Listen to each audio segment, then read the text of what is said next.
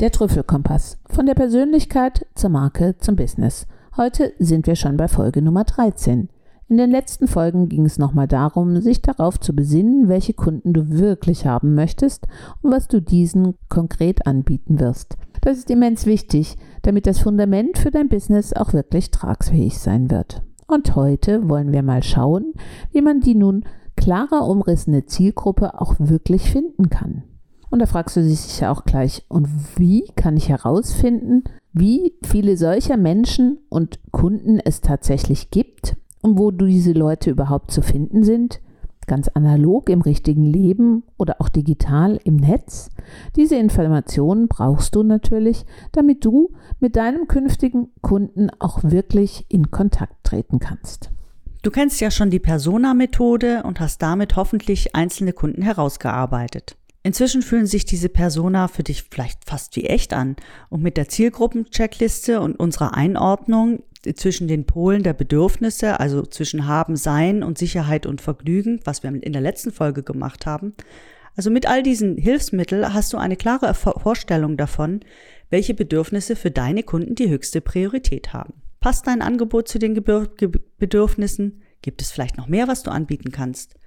Oder gibt es andere, eine andere Bedürfnisebene, mit der du gerade bei diesen Kunden besonders gut punkten könntest? Soweit, so gut. Jetzt müssen wir im nächsten Schritt diese einzelnen Personas und Kunden wieder zu Gruppen zusammenfassen. Und jetzt fragst du dich bestimmt, wie soll das denn jetzt wieder gehen? Und warum brauche ich den Schritt auch noch?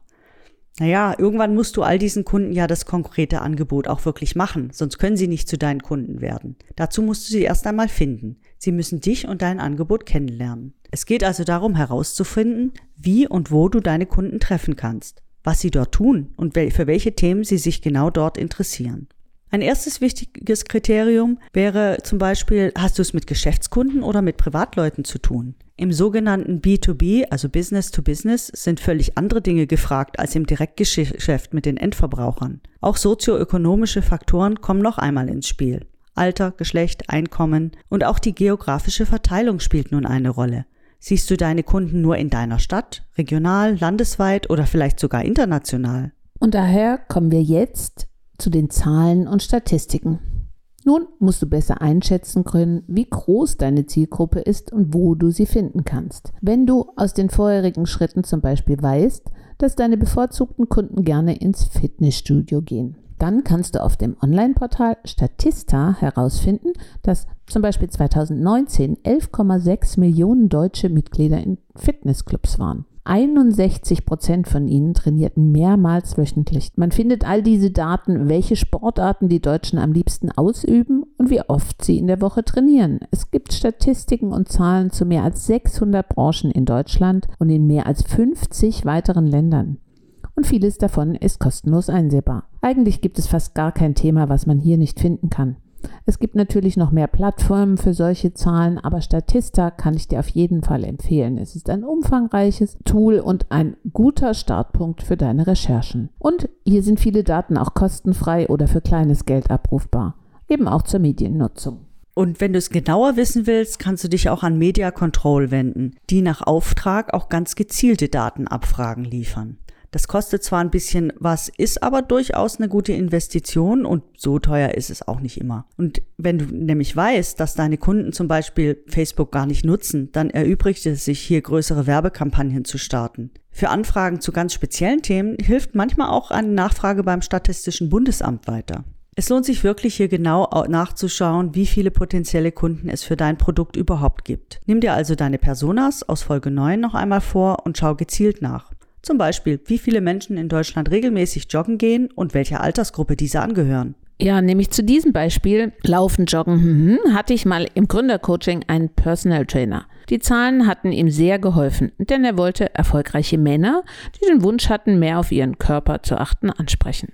Die Statistiken zeigten ihm zu, zum einen, dass Frauen eher um die 30 regelmäßig joggen und dass Männer erst ab dem mittleren Alter anfangen zu joggen.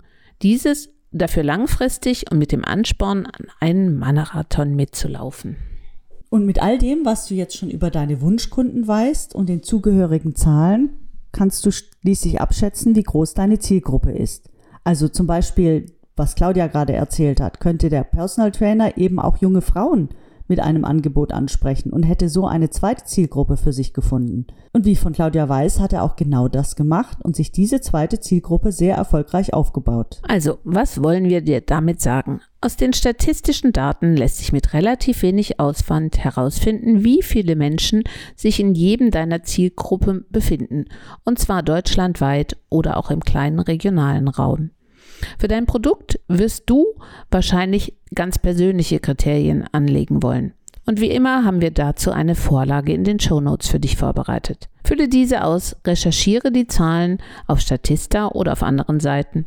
Es lohnt sich wirklich, die hier fundierten Zahlen, auch wenn man dafür eine Kleinigkeit bezahlen muss. Denn nur so kannst du die Größe des potenziellen Marktes überhaupt einschätzen und damit erkennen, welche Kontakte zu welcher Zielgruppe für dich die höchste Priorität haben sollte. Oder du stellst fest, dass du dich zunächst auf einen kleineren Ausschnitt davon konzentrieren solltest. Oder vielleicht stellst du fest, dass in deiner direkten Umgebung zwar nicht so viele Mitglieder deiner angesprochenen Zielgruppe ist, aber deutschlandweit durchaus.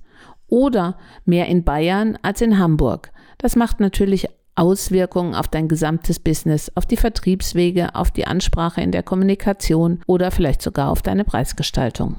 Nun hast du also herausgefunden, wo deine Zielgruppe ist, wie viele Menschen sie umfasst und im Idealfall auch, wo du diese treffen kannst, ob eher online oder analog im richtigen Leben. Jetzt musst du natürlich auch deine Möglichkeiten realistisch einschätzen. Wen kannst du mit den dir zur Verfügung stehenden Mitteln überhaupt erreichen? Manchmal ist es sinnvoll, erstmal mit einer kleineren Zielgruppe zu starten und sich ein wenig auszuprobieren. Wenn die finanziellen Mittel oder die personellen Ressourcen begrenzt sind, muss man sich zunächst auf das vielversprechendste konzentrieren und dann einfach weitersehen.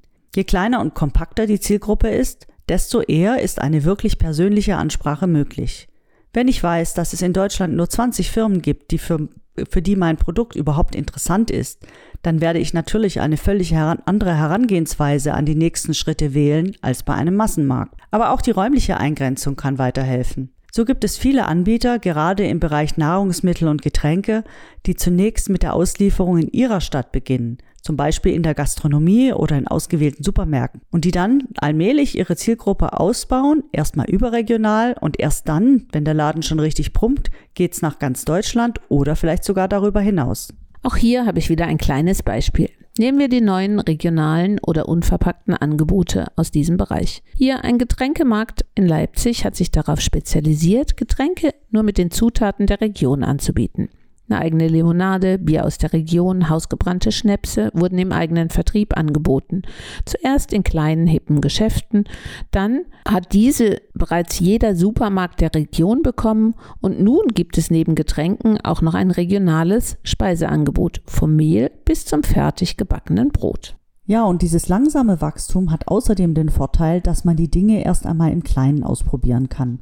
Man ist viel näher am Kunden dran, kennt viele vielleicht sogar persönlich und kann so ganz im Sinne des Design Thinking auch immer wieder Feedback bekommen. Ganz abgesehen davon, dass man nicht gleich von Anfang an so viel Geld investieren muss. Auch ein solides Coaching kann bei der Bestimmung der Zielgruppe hilfreich sein.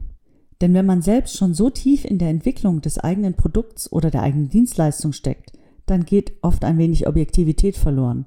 Der Blick von außen kann helfen, Zielgruppen zu entdecken, die man vorher gar nicht auf dem Schirm hatte, wie zum Beispiel bei dem Personal Trainer, der sich an Claudia gewandt hatte. Aber egal, ob du gleich mit uns arbeitest oder erstmal alleine weitermachst. Es lohnt sich, bleib dran und wie immer findest du unsere Übungen in den Show Notes. Probier es gleich aus. Alles für mehr Spaß on und offline. Bis zum nächsten Mal, der Trüffelkompass.